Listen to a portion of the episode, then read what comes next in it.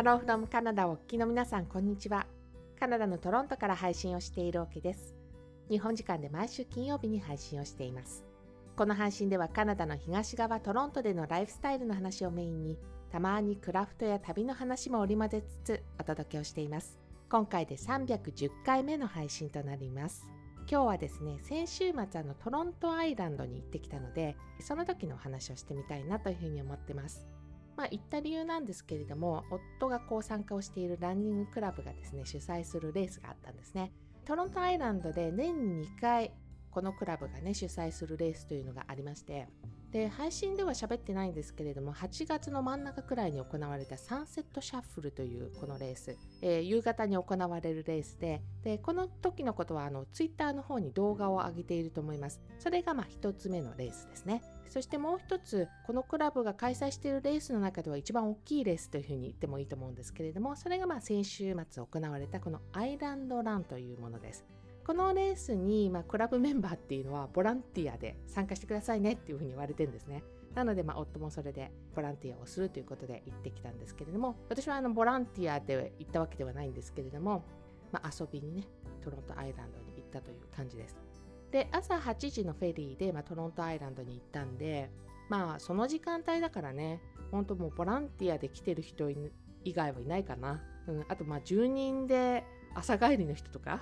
そんな感じだと思うんですけれども、まあ、レースやる場所から離れると、本当周りねもう静かな感じであのそんな朝早いから。で周りにねあのピクニックテーブルがいっぱい置かれてるんですよやっぱアイランド内って。なのでまあそこにこう座ってですねレースが始まるまで私あの1週間の振り返りというのをそこでやってみました。そう外でやったということね。前にあの配信の中でもお話ししたことあるんですけれども私ミーニングノートというのを毎日書いていてで、まあ、それをこう週1回ですね他の人と振り返るということをやっているんですねで、まあ私の場合、日本と時差があるから、土曜日から土曜日までっていう振り返りになっちゃうんだけれども、そういうことやってます。で、ただ、あの、その日は、この回に3回できるかなみたいな感じだったんですよ。アイランドにいたし。なので、その1週間のまとめみたいなことをですね、収録をして、まあ、みんなとシェアということをやりました。やっぱね、書くよりも早い、コンピューターとか持ってってるわけじゃないんで、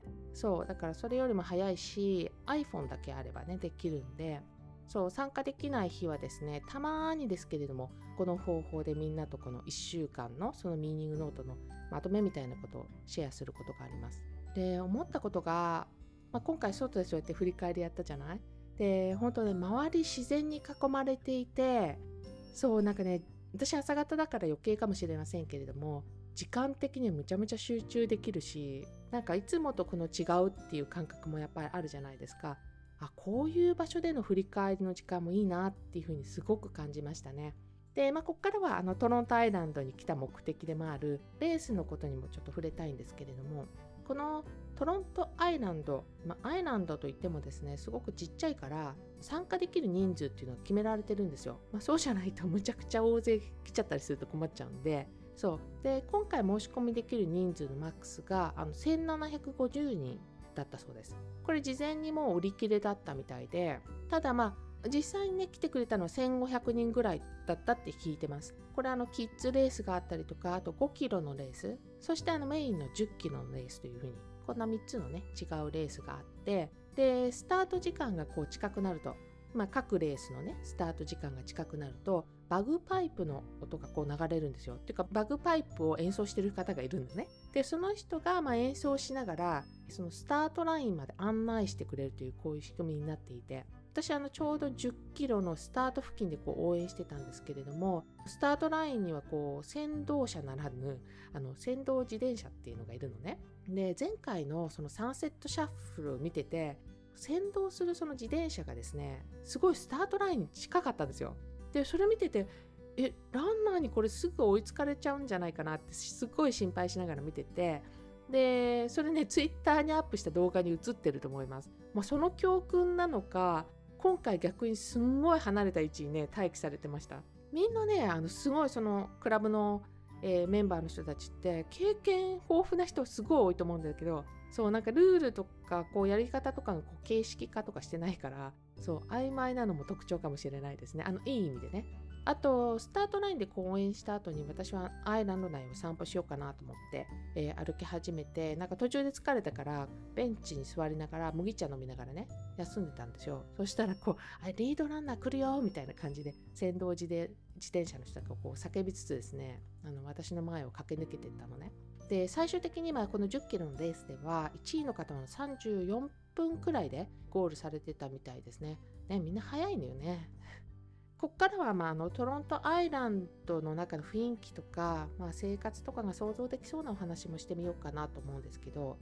以前配信の中でも話したことありますかねこれ。アイランド内にお家でいらなくなったものをこう持って行ってですね誰かに譲れるような場所不要品を置けるような場所っていうのがあるんですね。まあここあの本だったりとか洋服だったりとかあと食器とかこういうものが置かれてたりして今回もあの近く通ったからどんなのあるかなみたいな感じで 覗いたんだけどなんかねすごい可愛かったのがなんかちっちゃなお花とか飾るのにすごい良さそうな可愛いグラスが置いてありましたね。あといつも恒例になりつつありますけれどもあのアイランド内にこう建てられているお家を覗きにね私あのよくここに来るとぐるぐる巡ってたりするんだけれどもあの前にもお話しした通りですねこのアイランドの中に建てているお家もう本当に絵本の中に出てくるような家にね実際住んでるというみんな。イメージしてもらいやすいかなと思ったのがスヌーピーがよく昼寝してるポスト分かりますかね。上のところがアーチ型になっているものなんですけれども、えー、本当にあのポストをですねお家の前に立ててあって、えー、それもなんかお家ごとにねいろんなデザインなんですよ。すんごい個性的で。なんかそういうところもなんとなく可愛らしいなって思いながらついつい見ちゃいますよね。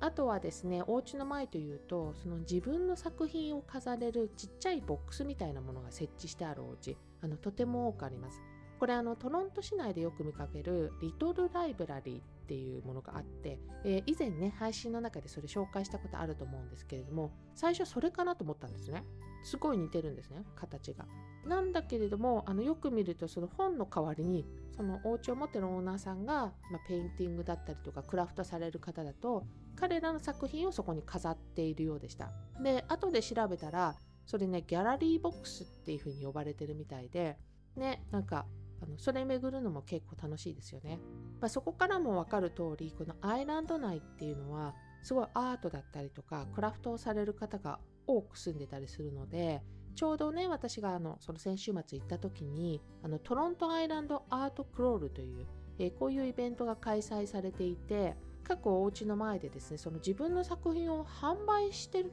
販売もしてたかな？販売したりとか、まあ、もしかしたら飾ってるだけの方もいるかもしれないんですけれどもあのそういうイベントをやってました、えー、2日間だったかな？やってるような感じで、えー、先ほどあの不用品を置く場所っていうのがあるって言ったでしょ？であれの横のとこにあの掲示板みたいなのがあったんですね、えー、そこにあの出店者のマップみたいのがこう貼られていたので、まあ、出店している人のねお家を訪ねつつそのまず作品に出会えますし、えー、そういう可愛いお家も眺められるしとさっき言ったみたいにアイランドねこう歩けちゃう距離だからお散歩がてらにもすごいいい運動にもなるのかななんていうふうに思いました。で途中ねイベントとは違うんですけどお家の前にすごく大きいデッキを作られてる方がいてそこでねヨガレッスンをされてたんですね。これいいアイデアだなと思って。まずあのこのアイランドねさっきも言ったけどそんな広くないから自転車だったりとか歩きでこう通いやすいですしあとこうアイランド内に住んでる人同士のそのコミュニケーションの場として良くないですか？こうつながりやっぱ作ってくってね、えー、何かしらきっかけが必要でしょうからそういうきっかけとしてもいいだろうなっていうふうに思ったしで実際は本当ねクラスほぼ満席でしたね。もうスペースあんまりないっていう感じで20人以上はいたと思うんですけれどもまああの外なので夏限定だとは思うんですけどねあなかなかいいアイデアだなっていうふうに思いました。でその後ですねお目当てのカフェに行ったんですけども去年もこのカフェのお話をしていると思います。ランナウェイカフェというねピンクのこのワゴンをですね、えー、それをま改造してカフェにしているお店でそのワゴンの脇のスペースには木が植わってたりとか植物が植えられているんだけれどもそこにまあテーブルと椅子が置かれて、まあ、そこで飲んだりとか食べたりできるスペースになってます。そうだからねここはあの座れるスペースは外だけしかないんですね。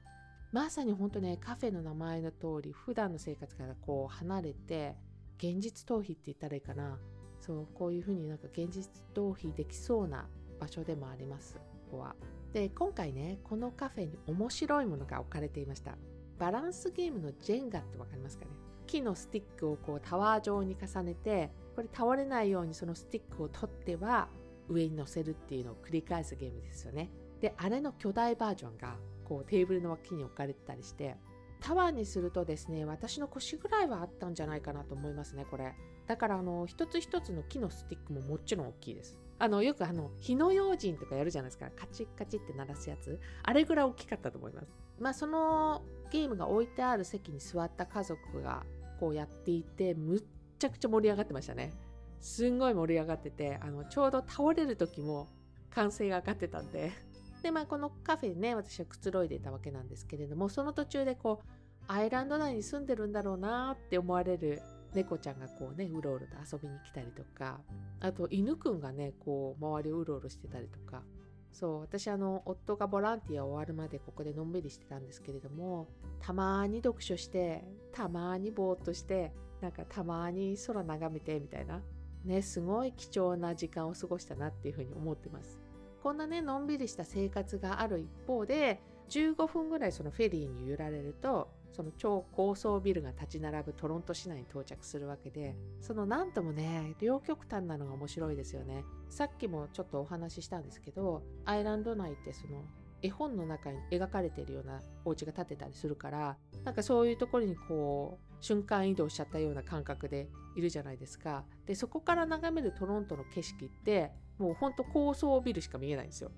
そうそのギャップがね何とも言えませんよね。まあ、アイランド自体は何回も言ってますけどちっちゃいしすごいなんか大々的なねニュースになるようなことってまあほぼないしね新しいことが毎回あるかって言われるとそういうことでもないんですけどなんかねこのトロントアイランドって行くたびにその自分の中でいろんな考えにたどり着けたりとかあと発見がある不思議な場所だなっていうふうに思ってます。でなんか今回の気づきはあの先ほど外でこう振り返りしたって言ったと思うんですけれども、まあ、こういう時間って新鮮だなと思ったんですね。まずやったことなかったっていうのもあるし。